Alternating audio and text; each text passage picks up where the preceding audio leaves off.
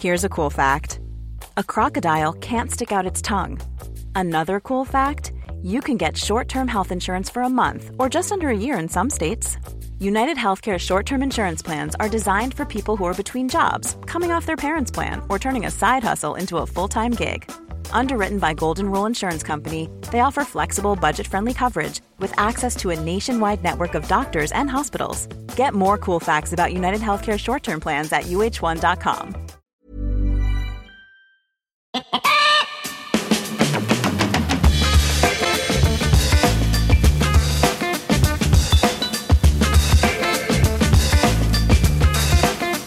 Muy buenas humano, muy buenas persona que me escuchas. Yo soy Tamara Pazos, divulgadora científica con formación en biología y neurociencia y estás escuchando Un humano por persona.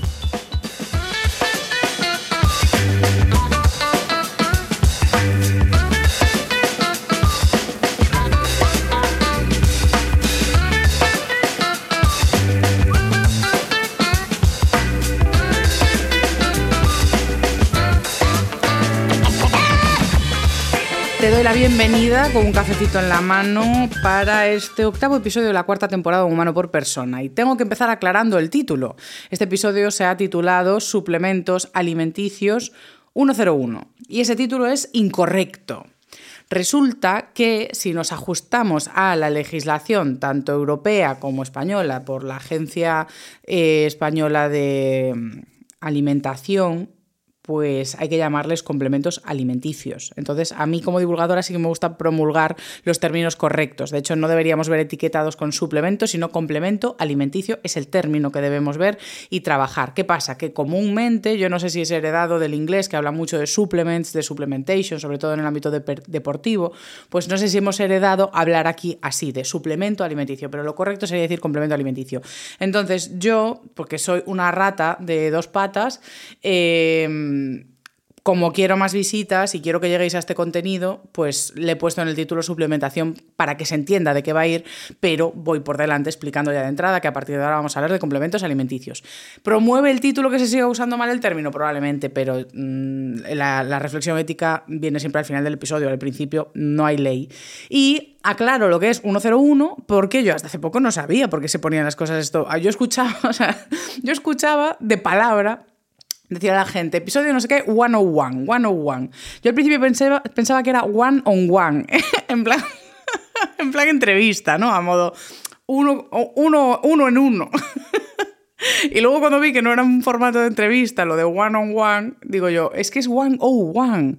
Y yo, claro, coño, como los volúmenes de temario, como una asignatura, en plan, día 1, tema 1, vamos a empezar por el principio de los principios. Entonces, como el tema de los suplementos, como el tema de los complementos alimenticios es un tema tan vasto, porque realmente en el futuro vamos a tener episodio de eh, complementos alimenticios deportivos, que eso ya es todo un mundo, o sea, todo un mundo tan grande que da para varios episodios, ya solo uno de mundo esteroides y luego de, otras, eh, de otros complementos que se utilizan en el mundo deportivo, pero después hay todo un mundo que puede ser suplementación eh, infantil, por ejemplo, ya en mundo lactancia, o sea, en neonatos. Todo eso ya nos daría para un episodio súper interesante, porque además eh, cada vez se va actualizando más la evidencia que tenemos sobre las lactancias, también se van mejorando las leches de sustitución, o sea, cuando no se puede dar el pecho a un bebé, por lo que sea, pues toma eh, esas fórmulas, ¿no? Pues también se van mejorando mucho, es decir, ya hay, hay como dos episodios mínimo, pero después también en la edad adulta es que de cada cosa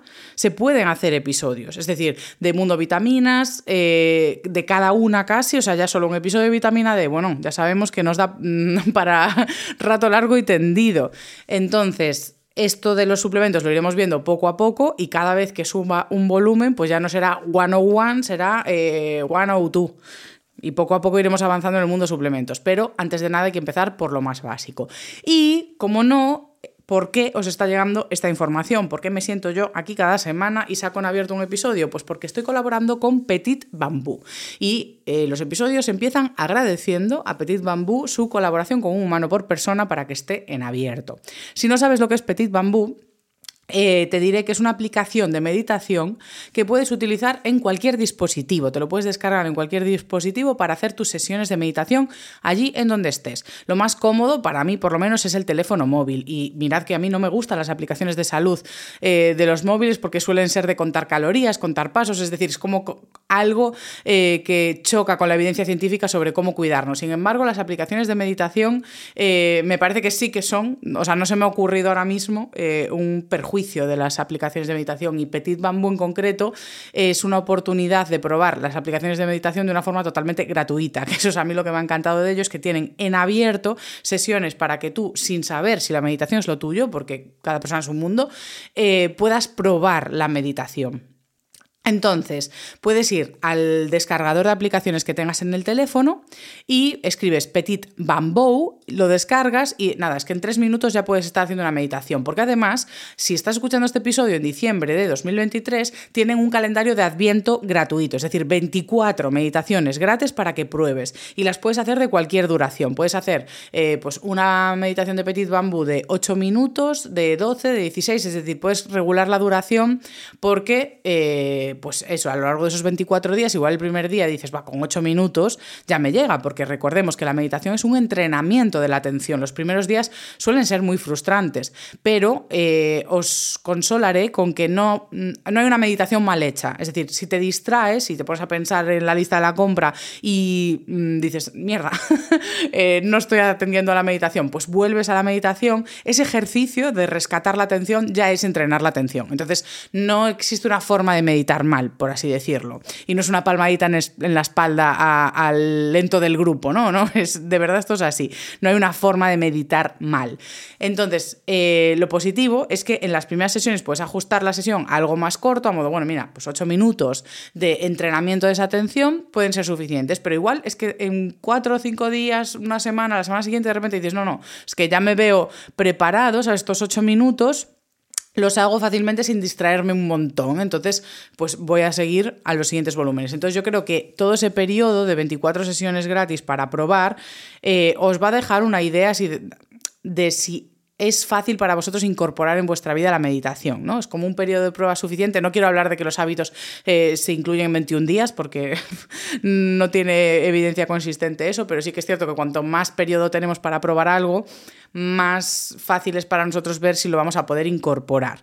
Entonces, para mí, eh, la aplicación de Petit Bambú bueno, es una colaboración con la que estoy muy contenta porque me parece que puede ser una muy buena entrada a la práctica de la meditación para personas que estábamos totalmente alejadas de este mundo o no sabíamos cómo empezar.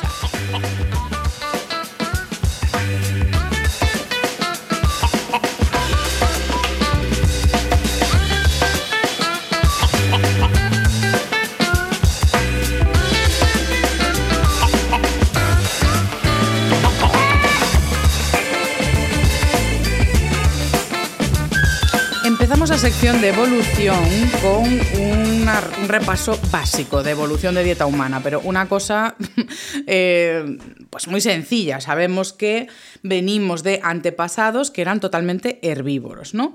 Y eh, se cree que comer precisamente esa dieta a base de frutas fue clave para el desarrollo de, podríamos decir, dos hitos de la evolución humana. Es decir, el hecho de que nuestros antepasados tuviesen esa preferencia en la dieta por comer frutos de árboles dio clave a dos cuestiones características de nuestra especie. La primera, que es igual tiene menos impacto, em, es la visión a color, porque hay teorías que apuntan a que se desarrolló para ver el grado de maduración de las frutas.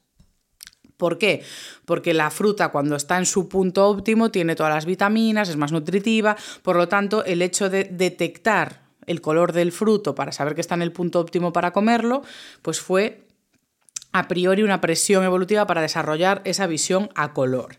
Y Otra cuestión muy interesante de cómo la dieta humana afectó a la evolución y viceversa es eh, el hecho de comer de los árboles, porque para desplazarse por los árboles hay que braquear, que esto ya lo comentamos en otros episodios de un humano por persona, porque es un hecho muy importante en la evolución de la especie humana. Braquear implica desplazarse con los brazos, como veis que hacen los monos, de una rama a otra. Eh, nuestros antepasados se desplazaban así por las ramas y para ese desplazamiento eh, había que liberar una articulación que hay en el hombro que estaba fija previamente. Es decir, esa, articulación no tenía esa movilidad circular para que tú ahora hagas pues, eh, nado de nadar de espaldas. ¿no? Pues esa articulación que te permite girar el hombro hacia atrás estaba totalmente bloqueada en, en antepasados que aún no habían mm, hecho desplazamientos por los árboles. Entonces, cuando se libera esa articulación, se libera todo un futuro de cosas que se pueden hacer con esa articulación liberada, como es el hecho de usar armas, lanzar eh, armas contra mm, posibles presas. Es decir, liberar esa articulación liberó muchísima movilidad para utilizar herramientas en el futuro. Por lo tanto, también fue un evento clave y está relacionado no únicamente con el hecho de comer frutas, sino los árboles son pues, un recurso maravilloso de protección de depredadores y para echarse una siestica, por ejemplo. O sea que eh, braquear o desplazarse por los árboles no solo tuvo un interés nutricional, sino también de protección. Pero en cualquier caso, pues ir a coger las frutillas eh, fue un estímulo clave de, de subirse por las ramas. ¿Qué pasa? Que si seguimos con la evolución tanto del humano como de su dieta, vemos que empezó a haber un consumo oportunista o un consumo esporádico de pequeños paquetitos energéticos, pequeños paquetitos energéticos de grasas y proteínas como pueden ser frutos secos, es decir, en vez de tener una dieta puramente eh, de carbohidratos procedentes de los vegetales y, y, pues algún consumo esporádico de frutas un poco más grasas o lo que sea, empezó a despertarse interés o, u oportunidad o presiones evolutivas que llevaron a eh, consumir incluso insectos, pequeños moluscos y poco a poco carroña. ¿vale? Es decir, esos eh, antepasados que eran herbívoros, poco a poco, generación tras generación, eh, por presiones ambientales y del entorno, pues fueron promoviendo una dieta em, en vez de herbívora, pues omnívora. Entonces, no pasamos de la noche a la mañana a comer carne, sino que los primeros consumos eran, pues ya digo, frutos secos, insectos, moluscos, es decir, poco a poco se fue desplazando el interés a, en vez de estar muchísimas horas masticando un mismo alimento, eh, que tienes que masticar muchas horas porque la, fruta, la verdura, todo eso tienes que masticarlo mucho tiempo para, sacar la energía que está empaquetada en la fibra, que es muy difícil de romper. Entonces, claro, es que echas el día masticando, ¿no? Entonces, eh, ya comentamos en otros episodios cómo de repente cuando entran esos paquetes de energía son como una trampita, modo, ay, mira, es que ahora no tengo que masticar tanto rato, entonces puedo hacer otras cosas. Y ya no solo que puedo hacer otras cosas, sino que de repente entran al cuerpo nutrientes nuevos que no estaban entrando. Es decir, los consumos de moluscos, los consumos de carroña, o sea, con el molusco de repente entran eh, unos ácidos grasos que no estaba consumiendo previamente la dieta, eh, con las carnes, con los frutos secos, de repente empieza a entrar, por ejemplo, un montón de omega 3 que no se estaba obteniendo previamente. Entonces, de repente el cuerpo puede adaptarse y aprovechar esas sustancias para algunas funciones fisiológicas. Por ejemplo, la dieta más alta en grasas ayudó a reforzar las vainas de mielina de las neuronas. Las neuronas que tenemos en el cuerpo, que el sistema nervioso funciona a través de estas células que mandan un mensaje de una a otra, ¿no? Hay un cuerpo de la neurona, hay un axón que es como un cable que va a la siguiente neurona y así se van comunicando. Entonces ese cable está recubierto de lo que llamamos vainas de mielina y esas vainas eh, se ayudan de esas grasas para constituirse y hacen que los mensajes eléctricos vayan dando saltitos y vayan muchísimo más rápido. Es decir, que las neuronas se comuniquen a una velocidad increíble. Entonces, claro, eh, un sistema nervioso con esa velocidad es mucho más eficiente. Entonces, esto fue también un salto en la evolución, introducir ese, ese cambio en la dieta. Y eh, también, pues claro, al retirar eh, un gran porcentaje de fibra en la alimentación, pues estás masticando menos tiempo y también hay teorías que apuntan a que esto dio pie, pues que si no necesito masticar un 90% del tiempo que estoy despierto, eh, pues no necesito una mandíbula tan grande, entonces hay más hueco para desarrollar el cerebro dentro de la cavidad de la cabeza. También eh, se cree que como no hay que digerir toda esa fibra tan pesada, eh, no hace falta un intestino tan, tan, tan, tan grande como el que tenían nuestros antepasados en proporción a su cuerpo. Entonces, nosotros ahora tenemos un ratio de intestino-cuerpo más, más, más, más ajustado eh, a un intestino pequeñito, por así decirlo, aunque seguimos teniendo intestinos largos, pero es, lo que toca, es el mínimo intestino que necesitamos, el que tenemos. Eh, y también se cree que al derivar el gasto energético de mantener unos intestinos muy grandes a ¿qué hacemos ahora con esto? Pues también se manda a desarrollar más el, cerebro, que consume, pues creo que se habla siempre de un 20-25% de la ingesta calórica diaria o algo así, bueno, más o menos. Que el cerebro consume mucho, es un órgano muy caro, por así decirlo, pero hace, o sea, nuestros antepasados tenían un órgano muy caro llamado intestinos. Entonces, bueno, eh, se quitó inversión de intestino y se metió en inversión en cerebro. En cualquier caso, eh, es importante entender que las especies, independientemente de hablar de nuestros antepasados, nosotros no siguen una dieta ideal al acorde al tiempo al que viven. ¿Vale? Es decir, no, no hay una dieta ideal siempre en cada especie, a modo cada especie de forma natural consume todo lo que necesita y ya está. Sino que los animales comemos lo que nos da el contexto y nos adaptamos a ello. O sea, la vida es dura, ¿no? Pues, pues el resumen es totalmente ese, que los animales no consumen lo que quieren o lo que necesitan 100% o lo que más puede optimizar su función fisiológica. y comportamiento, o sea, es que en absoluto, eh, comemos lo que tiene el contexto. Entonces, Muchas veces parece que lo natural, ¿no? Porque siempre hablamos del término natural, eh, que lo natural es que comamos bien, que comamos de todo y eh, realmente es claro, depende de en qué fecha pones qué es lo natural, ¿no? Porque hoy en día hablamos de eso. tenemos como una idea de que lo normal sería que comiésemos de todo, natural, y ponemos nuestra cabeza en épocas pasadas donde, en teoría, el, el hombre tendría una dieta idónea. Pero claro, si hablamos de un momento donde todo era natural, es decir, no hay mano de hombre, no hay mucha mano antropológica en la extracción de los medios y de cómo se consigue el alimento, directamente nos vamos a una naturaleza sin cultivar. Es decir, no hay agricultura, ¿no? Eh, que es cuando nos vamos a las dietas paleo, de hecho. Entonces, ahí lo natural era pasar hambre. O sea, ahí lo natural era tener una dieta muy poco variada en comparación a lo que podríamos tener hoy en día. Es decir, comer frutas y si pillas algo de carroña y algún molusco insecto y alguna caza que pilles, extraordinario. Pero no había ahí una dieta variada y nutritiva. De hecho, eh, la media de edad de, morir que podría ser 20, 30, o sea, ni, ni eso igual, ¿no? Entonces, eh, claro, muchas veces veo estas ideas de lo deseable, la dieta ideal, irnos a tiempos pasados y digo, a ver, claro, es que del tiempo pasado cogemos, hacemos un cherry picking de este, de cogemos lo que nos interesa, cuando realmente eh, antes del neolítico, de asentamientos, agricultura y demás, eh, bueno, y, también en el neolítico se pasaba hambre, o sea, y no había una dieta, o sea, había desnutrición, faltaban muchísimos nutrientes, porque esto también es una cuestión interesante. Siempre hablamos de eh, todas las competencias que tenemos los seres humanos del presente y parece que ha habido un grandísimo salto evolutivo entre eh, pues las poblaciones del neolítico y nosotros. Y em, hace poco escuché a un autor, que bueno, yo los nombres es, siempre lo que es, pero que, que mencionaba cómo, pues si a los primeros asentamientos humanos le diésemos una dieta y contexto intelectual similar al que tenemos en el presente, que no serían tan, tan, tan, tan, tan, tan distintos a nosotros, ¿sabes? Es decir, como un neonato de ese momento le das la dieta completa que tenemos ahora o el acceso a ella y los recursos cognitivos en los que nos criamos y no hay un salto evolutivo tan, tan, tan, tan, tan, tan, tan, tan grande, ¿vale? Eh, que esto también, no sé, me resulta interesante mencionarlo.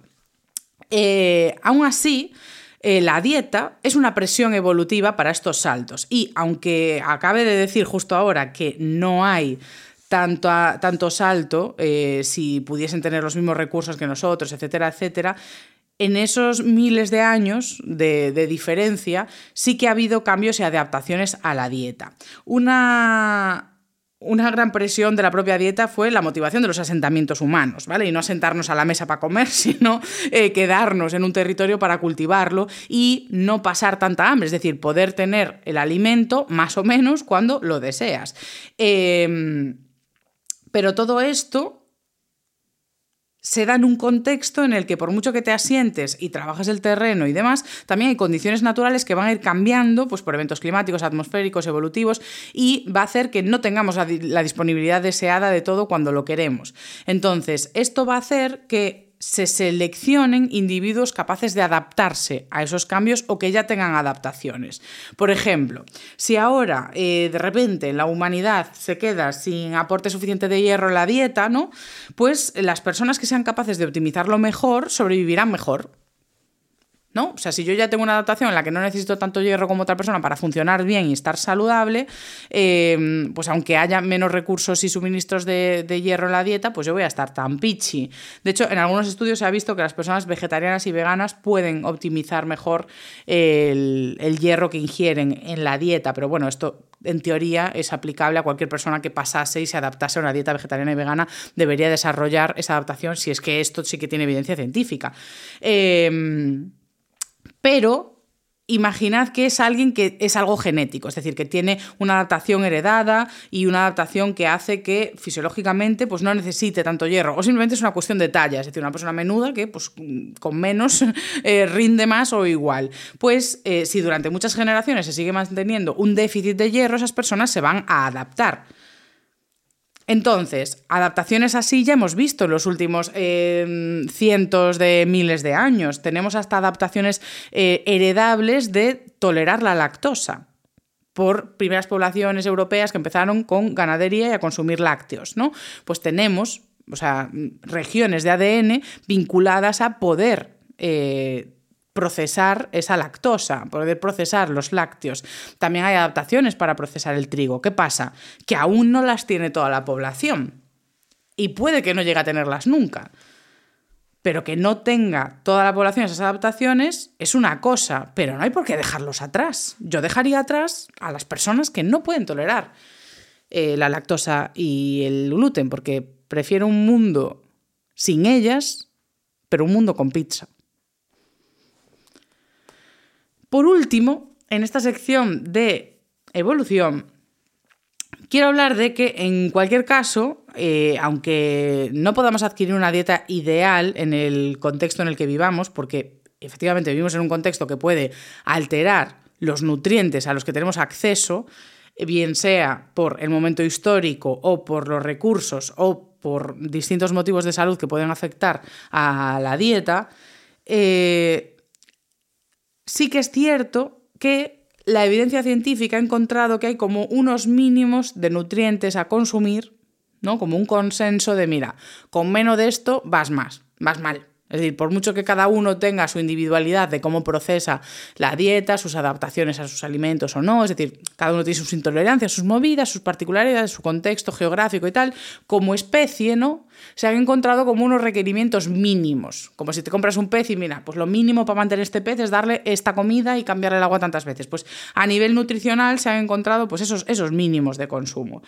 Eh, entonces, una cuestión interesante es que, si bien podemos hablar de que nuestros ancestros, pues igual no tenían acceso a esos ácidos grasos y funcionaban igual, el hecho de que nuestro cuerpo se haya adaptado a consumirlos, y cuando digo esos ácidos grasos hablo de vitaminas, minerales, de un montón de nutrientes que hemos ido incorporando a la dieta y que han hecho que nuestro cuerpo funcione a nivel fisiológico y metabólico de una manera determinada y más eficiente, igual que nuestros antepasados, hace que ahora, si metes la dieta del pasado, de, nuestros antepasados. Hablo de, homínidos que no eran, o sea, ni siquiera homínidos, ¿vale? O sea, estoy hablando de antepasados eh, del árbol evolutivo, que igual son antepasados que tenemos en común con gorilas, por ejemplo. O sea, son eh, ese tipo de antepasados o anteriores, anteriores, anteriores, anteriores, antes del consumo de elevado de grasas en la dieta, ¿no? Pero en definitiva, el hecho de que incorporemos nutrientes que hacen que nuestro sistema funcione de forma más eficiente, también implica que cuando no los damos,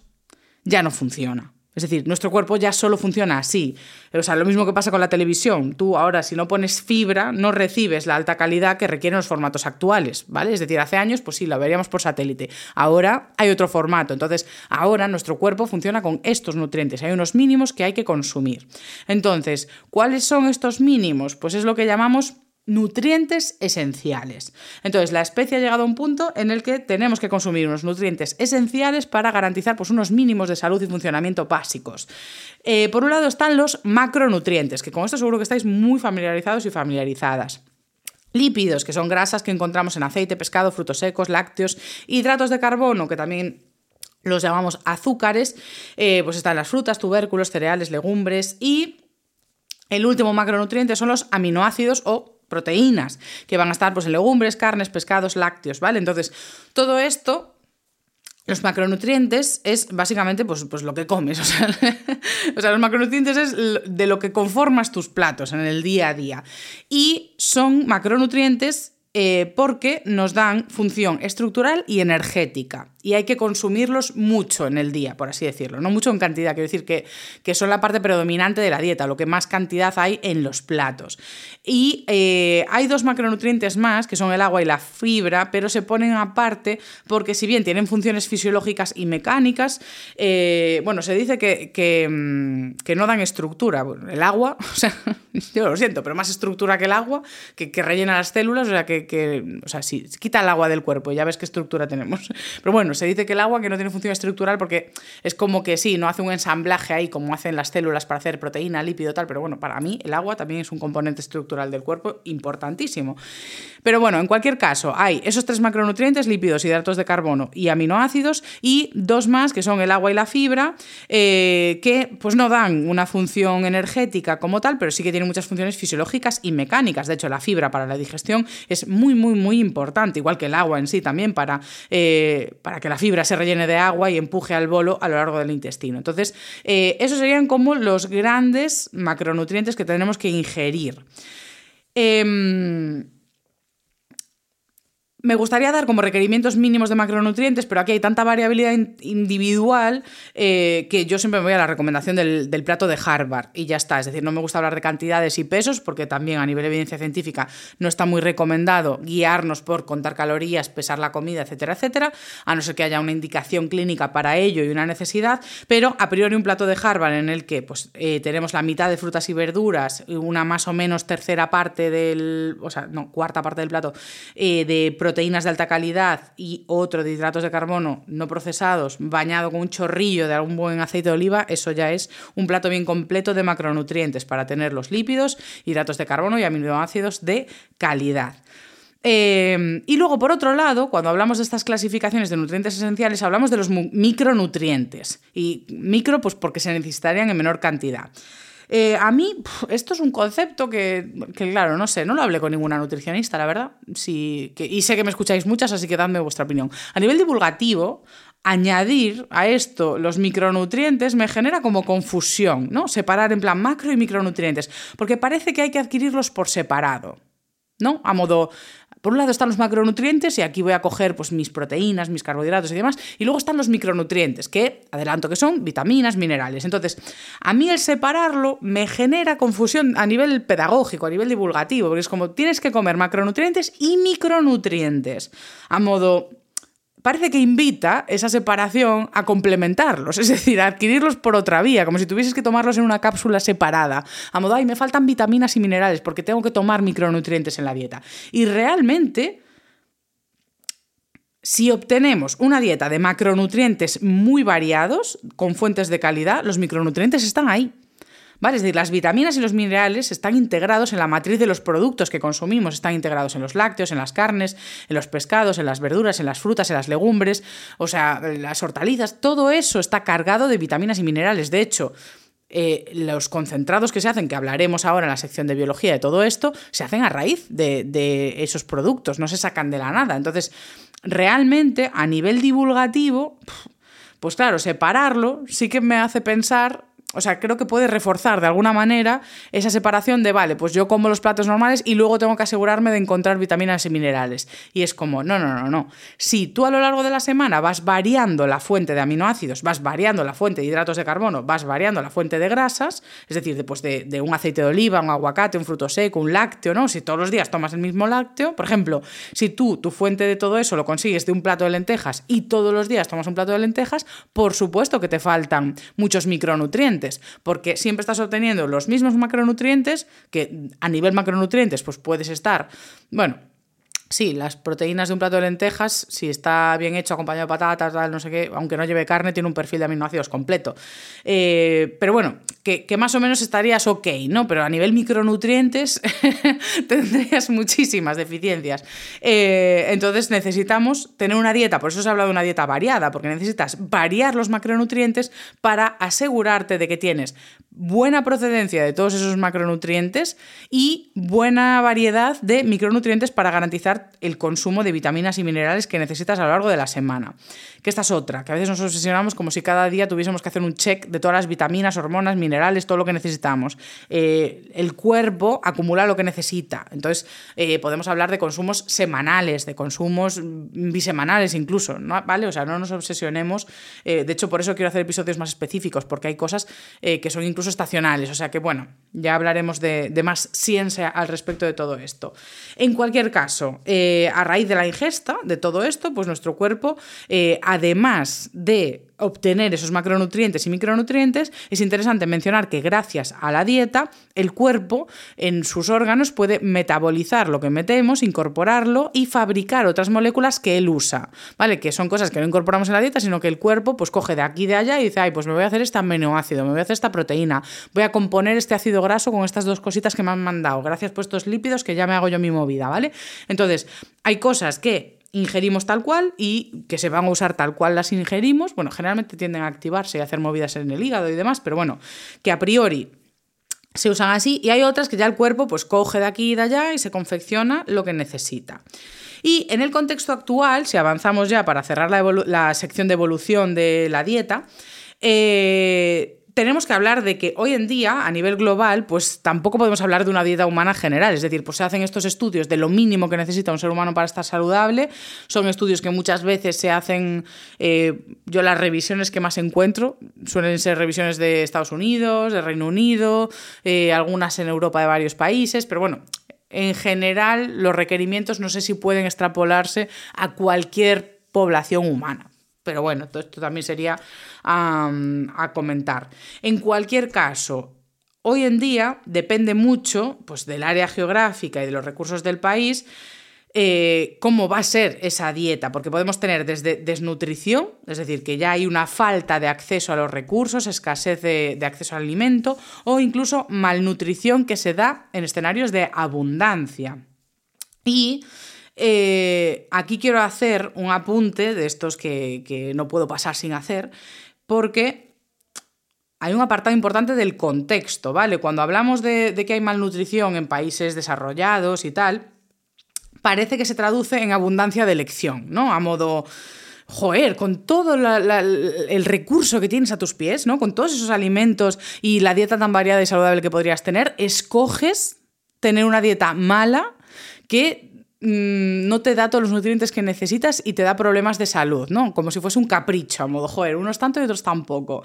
Eh, claro, eh, este pensamiento es intuitivo, claro, porque vienes de, un escenario de, ay, pues hay gente pasando hambre y hay países desarrollados en los que tenemos gente pues con obesidad, ¿no? O sea, ya hemos comentado mil veces que la obesidad tiene muchas causas diferentes, pero obviamente una es una sobreingesta acumulada y sostenida en el tiempo, ¿no? Es decir, consumir de forma sostenida y recurrente muchas más calorías de las que necesitas y eso puede dar en obesidad y problemas asociados a ello, ¿no? Entonces, mm, claro, cuando lo llevamos por este tren de pensamiento tan lineal, directo e intuitivo, sí que parece un capricho. Pero eh, si algo he tratado, pues en el libro, aprovecho promo, que encima estamos en Navidad, regalad el libro, o sea, un humano por persona, joder, ¿cómo estamos? Este libro te hará vivir más o por lo menos mejor. Eh, es el libro que he escrito, ha salido este año, en 2023, y es un libro sobre hábitos, pero es un libro sobre hábitos que cambia un poco la perspectiva del mundo autocuidado y bienestar a analizar el contexto de cada situación. Entonces, eh, cuando parece que por vivir en el mundo en países pues, que, tienen pues, más recursos nutricionales, cuando tienes una malnutrición, una obesidad, etcétera, etcétera, se hace como esta condena de como si hubiese un libre albedrío real de escoger una dieta saludable y esa persona voluntariamente dice, no, no, yo saludable no quiero estar, yo voy a, yo voy a coger esto. Eh, me quedo con la versión pobre a nivel nutricional.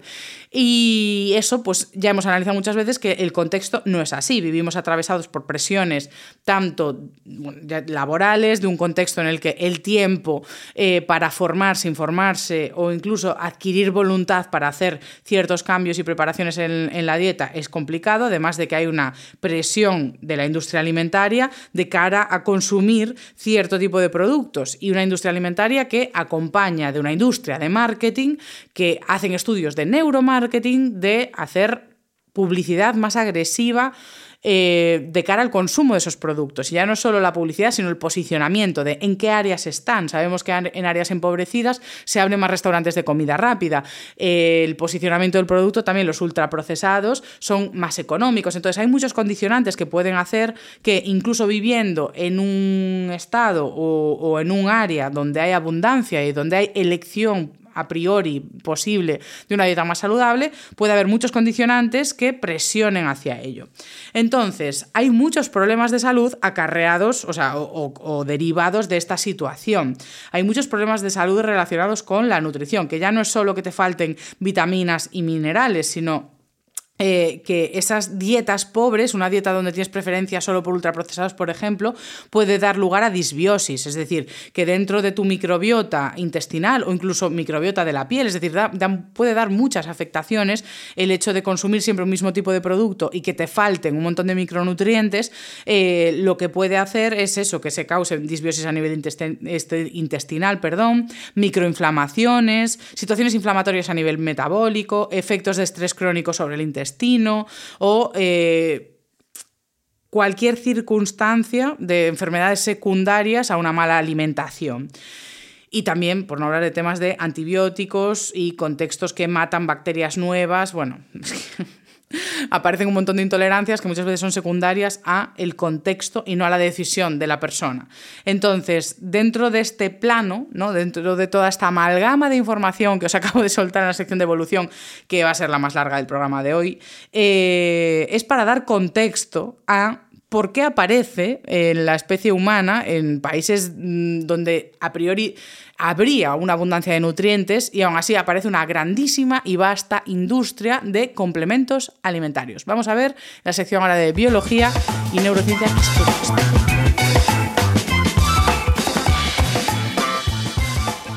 Pasa una cosa. Even when we're on a budget, we still deserve nice things. Quince is a place to scoop up stunning high-end goods for 50 to 80% less than similar brands. They have buttery soft cashmere sweaters starting at $50, luxurious Italian leather bags, and so much more. Plus, Quince only works with factories that use safe, ethical, and responsible manufacturing. Get the high-end goods you'll love without the high price tag with Quince. Go to quince.com/style for free shipping and 365-day returns. Hiring for your small business? If you're not looking for professionals on LinkedIn, you're looking in the wrong place. That's like looking for your car keys in a fish tank. LinkedIn helps you hire professionals you can't find anywhere else, even those who aren't actively searching for a new job but might be open to the perfect role. In a given month, over 70% of LinkedIn users don't even visit other leading job sites. So start looking in the right place. With LinkedIn, you can hire professionals like a professional. Post your free job on linkedin.com slash people today. Y es que los alimentos a los que tenemos acceso hoy en día no son todos los naturales que nos gustaría. Es decir, el origen de los productos se da en un contexto de sobreextracción de los medios naturales. Y en muchos casos eso da pie pues, a que el alimento no sea todo lo nutritivo que cabría esperar. Un ejemplo de ello es pues, tener terrenos que no reposan, o sea, monocultivos muy extensos que extraen todo del suelo y en cuanto extraemos esos, eh, cosechamos, ¿no? Pues volvemos a plantar y venga, y ese suelo no le da tiempo a regenerarse. Entonces, el alimento no va a ser todo lo nutritivo que cabría esperar porque se está alimentando de un suelo más pobre. Otro ejemplo de ello, eh, estaría en el pastoreo de las vacas. Las vacas a priori tendrían que estar pastando eh, de forma natural y en ese consumo de hierba y pastos estarían consumiendo vitamina B12, interiorizándola a al alimento que conseguimos después de la vaca. ¿no? Eh, el pescado de acuicultura, por ejemplo, eh, dependiendo de cómo se alimente ese pescado y de qué pienso le den a, ese pescado que está en acuicultura, pues puede no tener un buen ratio de omega 3 y tener mucho más omega 6. Y ese ratio no es interesante para la salud. Es decir, hoy en día, aunque tengamos una dieta muy completa a nivel macronutrientes o tengamos alcance a ellos muy variados, ¿no? Pues muchas veces el origen del macronutriente no es de la mejor calidad y por eso ha de ser fortificado el alimento en el proceso. Es decir, hay que añadirle cosas en el proceso. Hay distintas formas de hacerlo. Por ejemplo, a las vacas em, no se les inyecta la vitamina luego, ¿no? Eh, lo que se hace es que el pienso está complementado con B12. Por lo tanto, podríamos decir que eh, todas las personas eh, suplementamos la B12, no solo las personas veganas y vegetarianas, que esto ya lo comentamos en el, capítulo de vegano insano, pues ese episodio hablamos de la, dieta vegana y eh, de la vitamina B12. Entonces, los piensos que se les dan a las vacas se les dan suplementados ya para no tener que suplementarnos nosotros. Luego es como un poco más cómodo. También añadimos abono a los terrenos.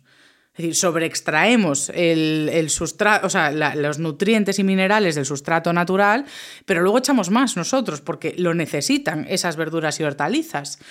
También mejoramos los piensos de acuicultura. Hay investigaciones muy punteras eh, al respecto. De hecho, aprovecho para fardar. Sabéis que estoy trabajando. Eh, como técnico de comunicación y divulgación científica en el CICA, que es el Centro de Investigaciones Interdisciplinares de Biología y Química de A Coruña, y allí hay un equipo, de un grupo de investigación que se llama BioCost, que han abierto línea de investigación sobre harinas de pescado eh, que, que sí que puedan dar un buen aporte de omega 3 para que el pescado sea mucho más nutritivo y de calidad pues equiparable al pescado salvaje y así evitar pues esa pesca extractiva en el medio natural.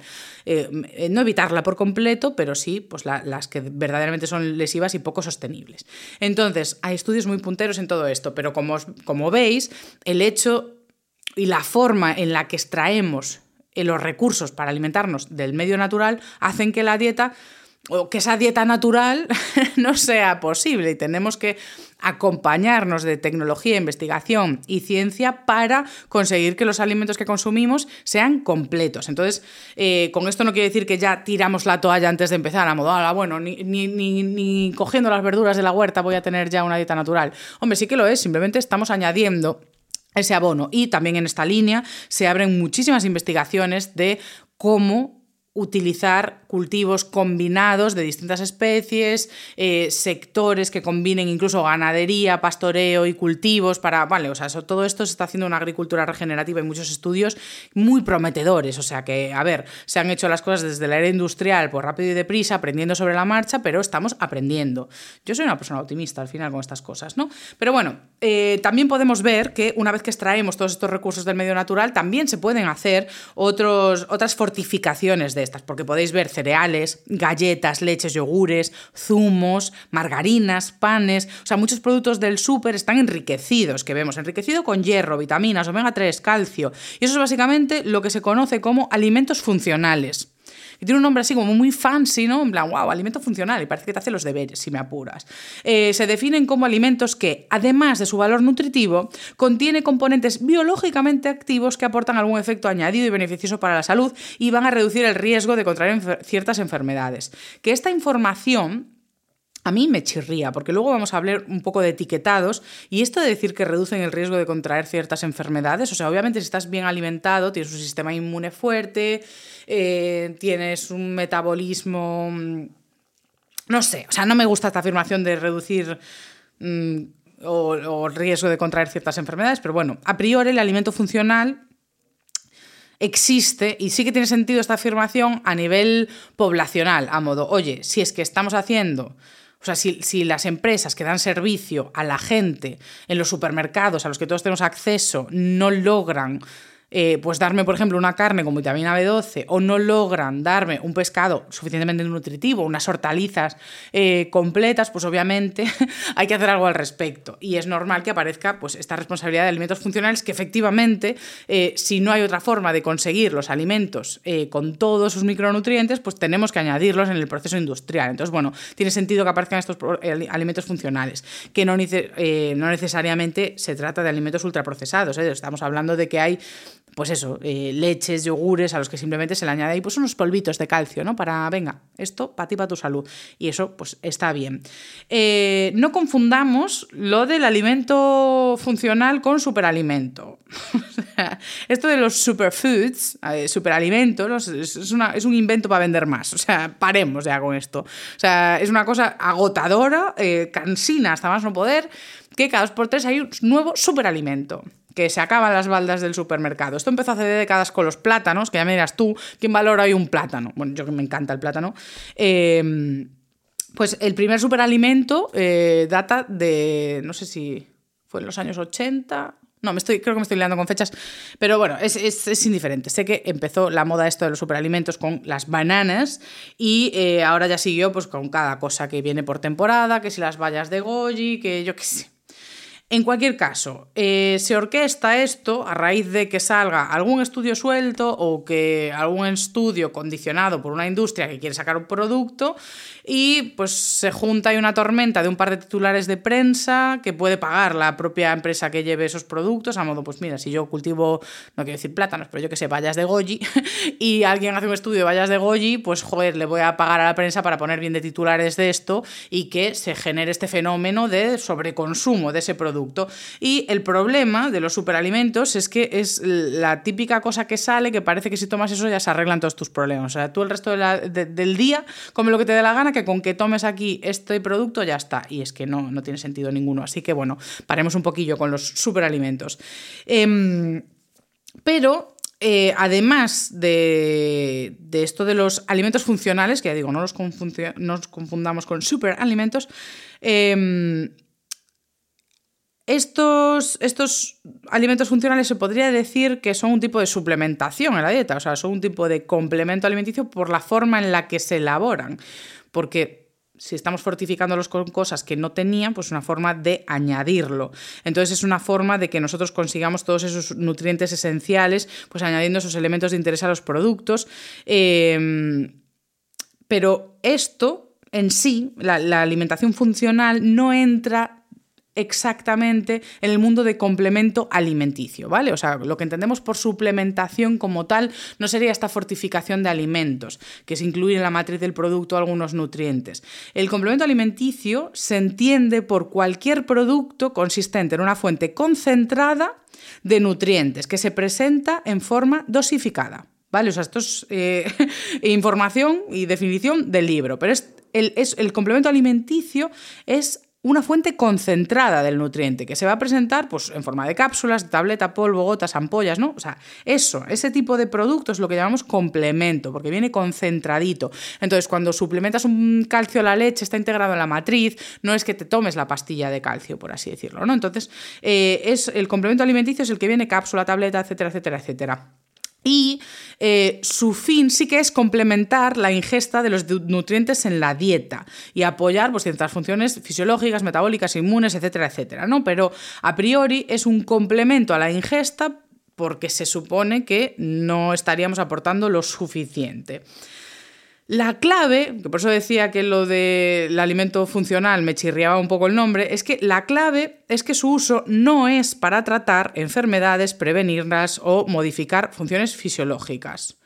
¿Vale? Son fuentes de minerales, vitaminas, aminoácidos, ácidos grasos esenciales, fibras eh, de plantas, extractos de plantas. Eso son complementos alimenticios, no son fármacos, no son medicamentos, no es un tratamiento.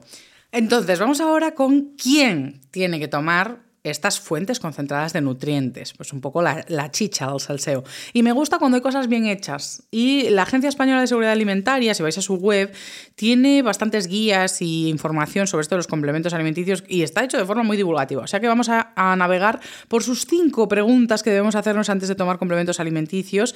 Em, la primera es, ¿necesito tomar un complemento alimenticio?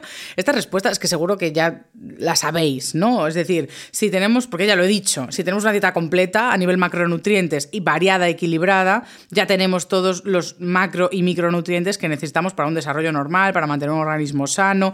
Entonces, los complementos alimenticios pueden contribuir a aportar nutrientes en circunstancias particulares. O sea, nunca deben, no son sustitutos, ¿vale? O sea, no son barritas que sustituyen a una comida. Los complementos alimenticios son efectivamente un complemento. De hecho, yo creo que por eso es interesante usar en castellano la palabra complemento, porque creo que se entiende mejor el verbo complementar que el suplir, aunque tienen, son sinónimos prácticamente. Yo, pues que no soy lingüista, no entiendo los matices, pero a priori a mí la RAE, que lo estuve buscando, me salían como sinónimos. Eh, complementar y suplir. Entonces, en cualquier caso, un complemento alimenticio complementa a la dieta, pero lo deseable, que esto es interesante, es consumir los alimentos en su matriz, porque si bien no somos puristas de la evolución con estos rollos de, no, es que evolucionamos sin lácteos y cereales, no es mi caso, no me veréis en esa escuela, no estoy timbrando a ese portal, pero eh, el cuerpo y el sistema digestivo está acostumbrado a interiorizar los alimentos en su matriz. O sea, donde hubo un salto al que no le dio tiempo a nadie a adaptarse, eh, fue en la revolución industrial cuando empezaron a hacerse los alimentos ultraprocesados. Es decir, en las últimas décadas han aparecido un montón de alimentos y formatos que el cuerpo, pues es que, es que, es que en dos décadas, que, o sea, no, no, hay un trasvase generacional, si quieres, de adaptaciones que hacer, o sea, es que no hay nada, o sea, no, no podemos hacer nada ahí.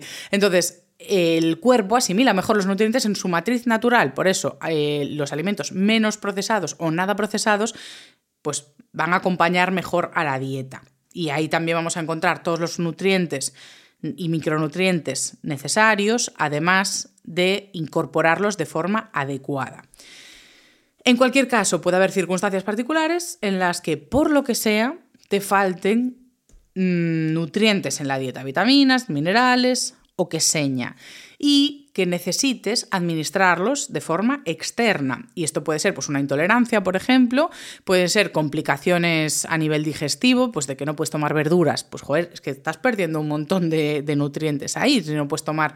Eh, ese tipo de, alimentos. Entonces, bueno, pues sí, habrá que suministrarlos de otra manera. Puede haber problemas a nivel de asimilación de esa molécula en el organismo, de que no, no funcionan los receptores, de que no se, por lo que sea, no se puede acumular bien por lo que sea se excreta muy rápido, no se almacena o falta otro mineral que lo activa para que sí que funcione. Entonces, todas esas circunstancias particulares, individuales, por eso subrayan aquí eh, desde la Agencia Española de Seguridad Alimentaria, que pueden a contribuir a aportar nutrientes en circunstancias particulares, porque van a ser particularidades de un individuo de, oye, pues por lo que sea, no puedo incorporar toda esta dieta completa y lo voy a tomar así. Luego tiene la parte de comprar en Internet es seguro, que a mí me parece súper interesante, porque ahora estamos normalizando comprar mucho por Internet, que es muy cómodo, pero claro, las webs, ¿cómo sabes? O sea, eh, ¿cómo sabes que lo que estás probando, o sea, comprando es un producto de fiar? Entonces, recomiendan, pues por supuesto, comprar en webs oficiales. Eh, bueno, es que añade una frase que me hace gracia. Comprar en fuentes desconocidas siempre supone un riesgo. Claro, pues eso, fuentes oficiales, ¿no? Webs oficiales de las empresas. Y en la información legal de la página deberíais tener información como el nombre completo de la entidad, el número de identificación fiscal, eh, los datos de inscripción en el registro mercantil, porque están adscritos pues, a la seguridad alimentaria, entonces son un producto alimentario, por así decirlo, y tienen que estar registrados y tienen que tener dirección postal de correo electrónico. Entonces, revisemos estas cosas antes de comprar complementos y demás, porque puede haber falsificaciones, yo qué sé, es que claro, es un mundo que está en un boom de dar mucha pasta, entonces bueno, pues hago un productillo cualquiera y lo vendo por una web medio chusta y, ahí me saco unos dineros, porque te cobro un dineral por este tipo de complementos alimenticios. Em, Después apuntan si debo informar a un personal sanitario, un profesional sanitario. Eh, la respuesta es un sí rotundo. Y aunque puede parecer dramático, a modo, bueno, hombre, voy a yo a ir a consultar al médico para tomarme un multivitamínico, es que igual te ahorras dinero. Luego lo vamos a ver, ¿no? Pero a priori, sí, es recomendable que informes em, no solo antes de tomarlo, sino cuando vas al médico a hablar pues, de lo que te pase, que comentes que estás tomando esas cosas. Y igual te encuentras a un médico que va con prisa y te dice, ah, sí, eso me da igual. Pero aunque digan así, me da igual, la información la has recibido porque en algún momento puede no dar igual. Entonces, es interesante que mencionemos si estamos por nuestra cuenta eh, tomando algunos complementos, porque aunque no lo sepamos, pueden tener interacciones con la medicación, pueden tener interacciones eh, negativas con otros nutrientes eh, por, tener un exceso de repente que no necesitabas. Entonces, realmente sí que es interesante informar, pues tanto también a la farmacia cuando lo vas a comprar, consultar, asesorémonos, por favor. Después, eh, hay un punto intuitivo. ¿Puedo tomar más cantidad de la recomendada? Pues no, pues porque las dosis están puestas ahí para algo. Eh, las dosis están puestas en base a estudios poblacionales de pues, las cantidades máximas, por ejemplo, de sodio, de magnesio, de, de, cuántos minerales deberíamos incorporar a la dieta de forma saludable, ¿no? de forma segura. Entonces, eh, pues no, no, excedamos. Si pone dos cápsulas diarias, pues, pues no son tres, ni son cuatro, son dos. Entonces, el último punto, y para mí muy importante, es promete el producto resultados milagrosos, porque, insistimos, ningún complemento alimenticio ni previene, ni trata, ni cura una enfermedad.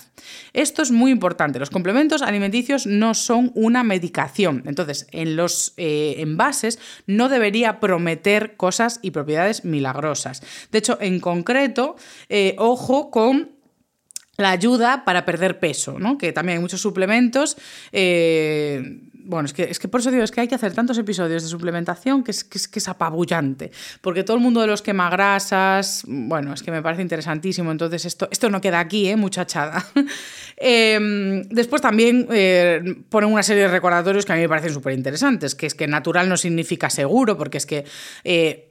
nos ponen etiquetados tipo, bueno, es que esto es eh, super healthy, super fit y super natural, extracto de no sé qué, no sé cuánto. muchas veces nos parece que como viene una planta, ya no hace nada. Y yo siempre pongo el ejemplo de eh, pues el mundo laxante, ¿no? es muy común tener estreñimiento y eh, hay tipos y tipos de laxantes. Entonces, en la primera línea de un estreñimiento lo interesante es una pauta conductual, es decir, beber más agua, bueno, eso sería nutricional, eh, beber más agua, caminar mucho, ¿no? Hacer ejercicio, eso sería lo más deseable cuando tenemos un estreñimiento, ejercicio y mucha agua. Si esto no es suficiente, meteríamos más cantidad de fibra, que tiene la capacidad de absorber agua en el intestino, eh, absorber agua en el colon y empujar las paredes del intestino desde dentro para estimular el movimiento y la evacuación.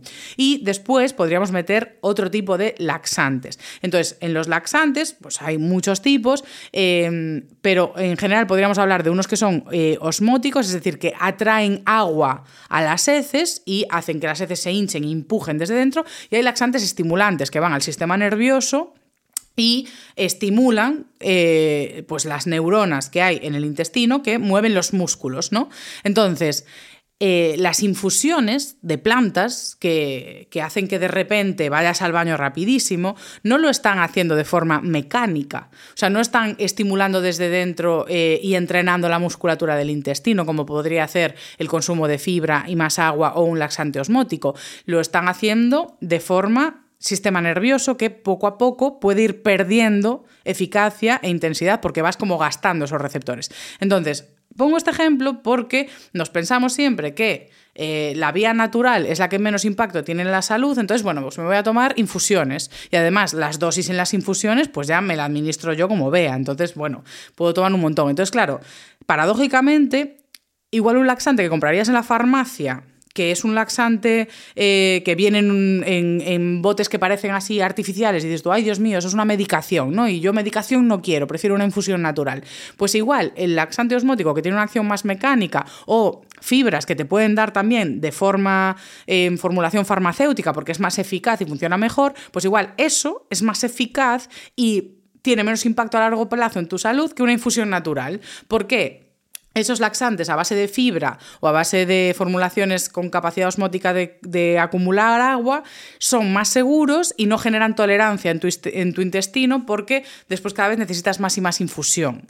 Y luego cuando vayas al médico pues ya te va a tener que darte un laxante estimulante, que son como los más heavies, ¿no? Entonces creo que se entiende el ejemplo de que ojo con las plantas que a veces no tienen una acción sin más, van al sistema nervioso, muchas de esas moléculas, como hemos visto en otros episodios, y Ojo, cuidado. Entonces, natural no significa seguro. Em, tienen algunas apreciaciones sobre el rendimiento deportivo, pero como quiero hacer un episodio de suplementación en el mundo deportivo, pues ya lo dejamos para ahí. Y por supuesto, pues antes de darle cualquier complemento a niños, porque bueno, hace años por lo menos era muy normal. Bueno, vamos a darle un complejo multivitamínico porque no come de nada. Bueno, que se lo del pediatra o la pediatra, mejor. Eh, por supuesto, pues en embarazo y lactancia, bueno, yo ya no digo nada del embarazo y la lactancia. En el anterior episodio recomendé que las embarazadas consuman eh, con la cafeína tabaco porque se metaboliza antes la cafeína y mantengo la recomendación. Em, no, tengo que parar con esto. Es que lo peor es que he recibido mensajes solo de gente preocupada por si alguien se lo cree y solo un mensaje de una persona que venía diciendo, Tamara, ¿no será malo fumar en el embarazo? Y yo, sí, sí que lo es. o sea, era totalmente irónico. Y ahora quería mantener la ironía, pero no, me he salido del personaje, porque es que ya no puedo más. En definitiva, vamos a acabar ahora la, la, sección de biología y neurociencia con un apunte sobre todo esto de los complementos y suplementos en el cuerpo. Y es que, claro, a la hora de decidir eh, tomar un complemento alimenticio, lo que no sabemos es lo que está pasando dentro de nuestro cuerpo. Porque claro, todos somos conscientes de que igual, pues sí, tenemos una dieta un poco fifi, en plan de, bueno, mm, sé que me faltan alimentos, que la semana es un caos, que no me organizo, no tengo ni acceso ni tiempo pues a todos los recursos para decir, bueno, tengo una dieta súper variada a nivel semanal, me organizo, hago batch cooking y me aseguro de que estoy comiendo todo. Entonces, todo este mundo de intentar comer todo lo que necesitamos comer puede ser un, poco ansiogénico. Entonces, la recomendación más extendida, e insisto, entra en todo este mundo de que a veces también hay que organizarse o tener recursos para que esto ocurra, pero la recomendación más extendida y con más evidencia es que para completar nuestra dieta eh, sigamos las indicaciones del plato de Harvard, que ya lo mencioné eh, con anterioridad. Y eh, simplemente dentro de esas proporciones vamos alterando las fuentes, a modo, pues si un día la fuente de carbohidratos fue boniato o patatas, pues otro día metes arroz y otro día a veces granos integrales, si es que los puedes tomar, si no metes granos mm, procesados y ya está. Em, ¿Qué pasa? Que cada cuerpo es un mundo. Como acabo de decir, es que, claro, podemos poner la recomendación del plato de Harvard y asumimos que lo más saludable eso, pues son granos integrales, pero de repente tienes una enfermedad eh, de colon irritable o tienes algún problema intestinal que no puedes tomar productos integrales y lo más saludable para ti es tomar, pues, eh, patata, eh, arroz blanco y pasta.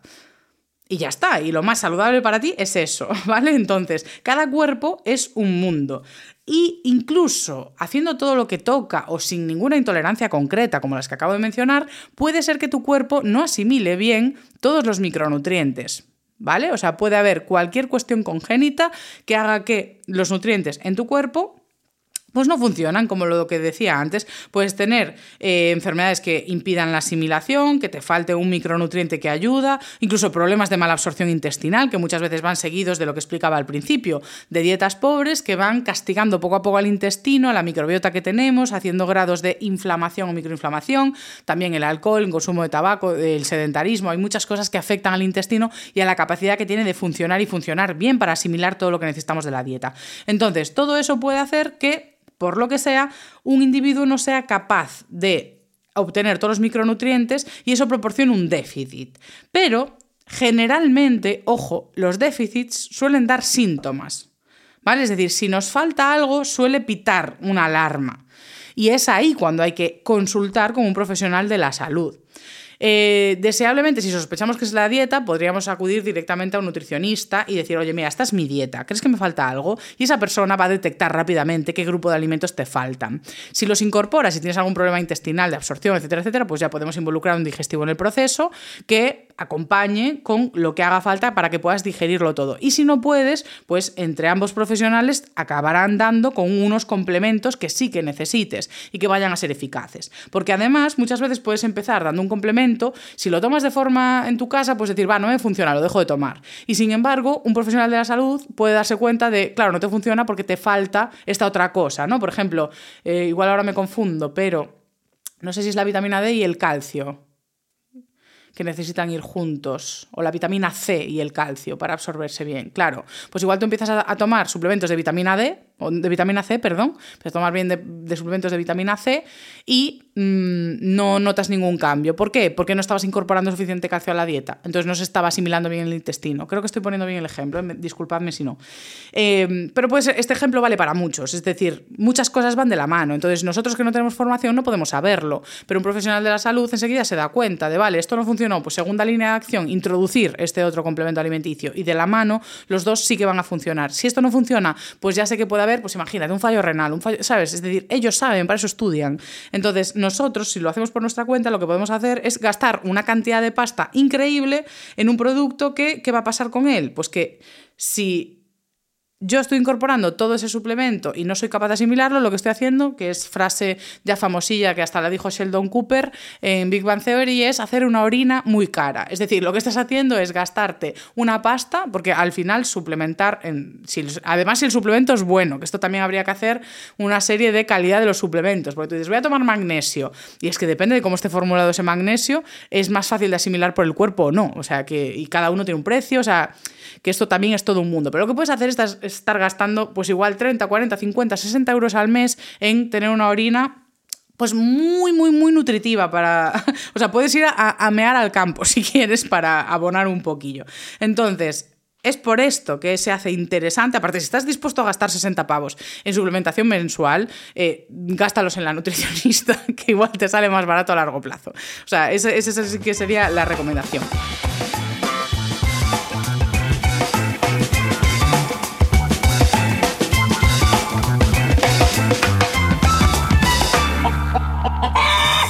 Vamos a cerrar con una, bueno, más que reflexión, hoy no es, muchísima reflexión, más que apuntes sobre cómo está regulado todo esto de los complementos alimenticios en España. Los complementos alimenticios y suplementos, si nos queda más claro, están regulados por la Agencia Española de Seguridad Alimentaria y Nutrición y a la vez sigue un reglamento del Parlamento Europeo, que mm, esto está así pensado para favorecer la libre circulación de productos por Europa, porque realmente si hay mucha variación en el etiquetado, pues sí que coarta un poco... Eh, el acceso a la información veraz de lo que tiene el producto en tus productos importados. Entonces, todo esto sí que se regula a nivel europeo, como estableciendo unos mínimos, y luego, pues la regulación local puede ponerse eh, igual de estricta o un poco más en, algunas, en algunos etiquetados. Em, con respecto a lo que llevan los productos, por lo que estuve viendo, podemos resumir un poco. Hay muchos tipos de etiquetado, tipo fuente de, alto contenido en, mayor contenido en. Esto es un poco lo, básico que solemos encontrar en el etiquetado de los alimentos. En la regulación, todo va en referencia al concepto fuente de, realmente. Es decir, fuente de es una cantidad o porcentaje de producto que lleva eh, lo que estás diciendo, a modo, esto es una fuente de calcio o es una fuente de proteínas. Y después esta etiqueta la de alto contenido en, que mínimo es el doble.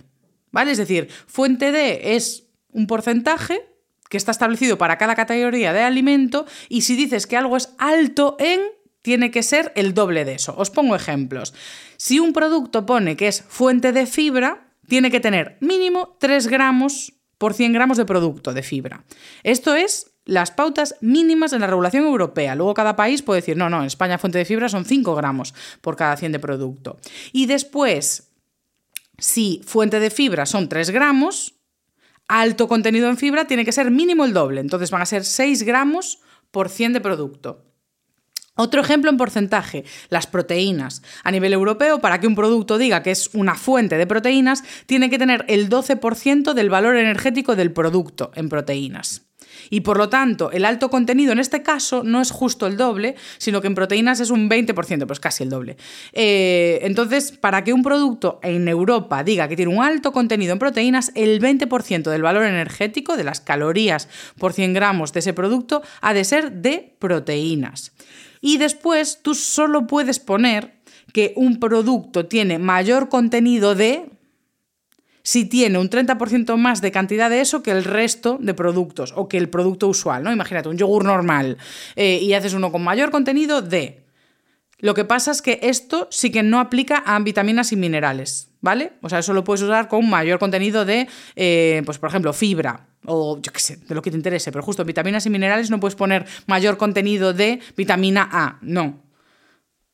Eso tiene su propia regulación. Eh, de hecho, es que esa parte os, no os la cuento porque sí que es bastante extensa y sí que es regulación, pero bueno, o sea, básicamente para decir que algo es fuente de vitaminas y minerales, eh, tienes que seguir unos códigos de la directiva 90, 40, bueno, es que son cosas aburridísimas que a nadie le interesan. Eh, solo quiero subrayar que todo eso sí que está regulado y bien regulado, eh, tanto a nivel europeo como a nivel España. ¿Qué pasa? Que muchas veces las clasificaciones nutricionales pues, pues se van actualizando en base a la evidencia y la evidencia suele ir por delante de la regulación. Entonces, bueno, poco a poco probablemente vayamos em, acondicionando un poco mejor todo el mundo del etiquetado, porque no es perfecto. Eh, otras cuestiones interesantes en torno a eh, la, regulación eh, europea es que contempla que puede haber regulaciones locales que inciden en añadir nutrientes a cierto tipo de alimentos. Por ejemplo, si de repente en España, por lo que sea, necesitamos más, fortificación en calcio, pues España puede hacer, como os decía, una, una, regulación más restrictiva, a modo, bueno, pues si me vas a poner que este producto lleva calcio, como aquí hace falta mucho calcio, ponme X, ¿no? Es decir, aquí necesitamos tanto. Entonces, dentro de Europa sí que se contemplan esas regionalidades. Y eh, también señala de esta regulación que no se pueden, que esto me parece muy interesante, que no podemos añadir vitaminas y minerales a cualquier cosa. Por ejemplo, no podemos añadir vitaminas y minerales a alimentos no procesados como verduras, hortalizas, frutas, carnes, pescados. Esas cosas en formato natural no pueden venir enriquecidas con nada, no le pinchas al producto final nada, ¿vale? O sea, no, le metes unas vitaminas, no le metes absolutamente nada. Otra cosa, que ya lo mencionamos en la sección de, evolución creo, es cómo se alimenta esos animales y que se suplementen los productos que se usan o que se usen abonos eh, y todo esto. Eso es otra cosa. Eh, pero el producto final no hay que hacerle absolutamente nada. De hecho, aquí aprovecho para hacer la pullita también de Eh, de que no nos quejemos de los transgénicos. Es que tengo que hacer el episodio de los transgénicos, es urgente. Em, no sé si alguna vez escuchasteis hablar del arroz dorado, pero es un arroz eh, que se extendió en la India para suplir el déficit de vitamina A que provocaba ceguera infantil y la sigue provocando cuando no hay suficiente aporte de esto. Y es un, es un arroz transgénico que simplemente eh, tiene mucha vitamina A y no hay que añadirla al producto final, sino que en el propio desarrollo natural de esos cultivos, pues ya hay vitamina en fin, mundo transgénicos va a caer un, episodio más tarde, más pronto que bueno, rápido, no sé cómo es esa expresión, pero es igual. Ya estamos hartos de estar aquí, porque voy a cerrar mi episodio de hoy con una cruzada eterna que tengo, que es contra el alcohol. No, yo no tengo cruzada contra el alcohol. Em, cuando se me cruza por el camino, si me apetece me lo tomo. Pero sí contra cómo se hacen los envasados, cómo se hace el marketing de ciertos productos y con qué se relaciona ciertos productos. Y algo muy importante en la regulación esta es que no se pueden añadir vitaminas ni fardar de que un producto tiene eh, cosas positivas para la salud si hay bebidas alcohólicas. Es decir, no podemos añadir bebidas... Esto ya es pesa. No podemos añadir vitaminas al alcohol. Entonces, esta regulación sí que se cumple. O sea, yo a priori, bueno, si lo veis, pasadme, lo que siempre me gusta el salseo, pero yo no he visto. Em, un producto de alcohol al que se diga enriquecido en vitamina D, o sea, eso es totalmente ilegal, ¿vale? O sea, si lo veis, eh, cacota, cacota, no, no podría, no podría ocurrir. Eh, lo que sí que ocurre, que es lo que me irrita profundamente, es relacionar los productos de alcohol a cosas que sí que tienen vitaminas y minerales y sí que asociamos con productos saludables, como es asociar el alcohol a frutas, es decir, sacar eh, una bebida alcohólica con sabor a una fruta, a modo, ah, ahora tenemos aquí una ginebra de maracuyá, una ginebra de fresa, una ginebra de lima, ginebra de no sé qué, son frutas y salen las frutas en la portada y eso a priori, eh, por la ley de comunicación audiovisual, si no me equivoco, no se puede hacer. Y eso me irrita bastante, bastantillo. Pero bueno. Mm, con todo esto ya me puedo callar. O sea, solo quiero cerrar con mensajes obligatorios y prohibidos en el etiquetado, pero, pero ya era un buen colofón final esto de, que no se etiqueten las bebidas alcohólicas con frutitas, como si fuese muy sano, igual que hacen con los vapeadores. A modo, ah, vapeador de limón. es como, bueno, a ver, eh, comete el limón. Mensajes obligatorios. No superar la dosis diaria expresamente recomendada. Eso tiene que estar.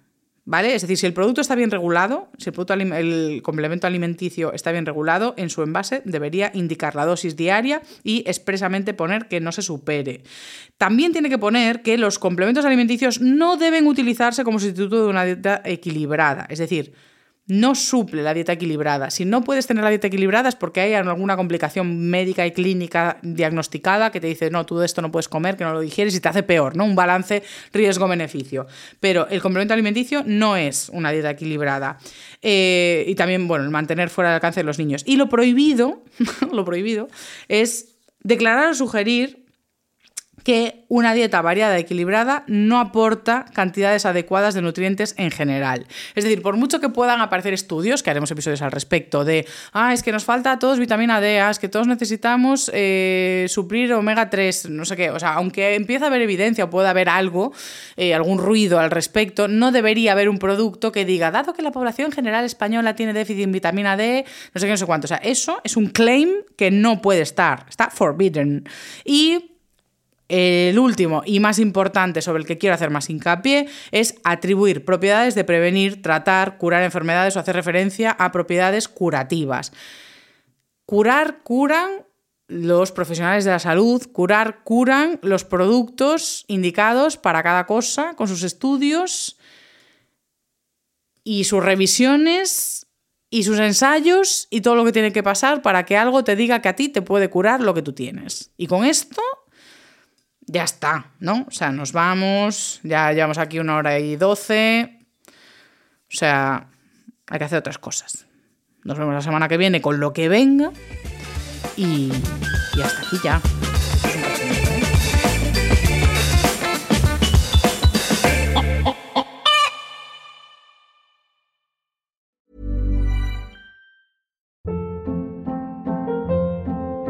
Hold up. What was that? Boring. No flavor. That was as bad as those leftovers you ate all week. Kiki Palmer here, and it's time to say hello to something fresh and guilt-free. Hello Fresh. Jazz up dinner with pecan-crusted chicken or garlic butter shrimp scampi. Now that's music to my mouth. Hello Fresh. Let's get this dinner party started. Discover all the delicious possibilities at hellofresh.com.